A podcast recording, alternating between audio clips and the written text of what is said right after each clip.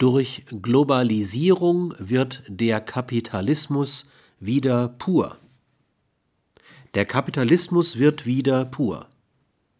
Die soziale Komponente wird sich im Globalisierungsschock an die der Nationalökonomien anpassen, in der dem Kapital nicht durch soziale oder ökologische Maßnahmen Substanz genommen wird.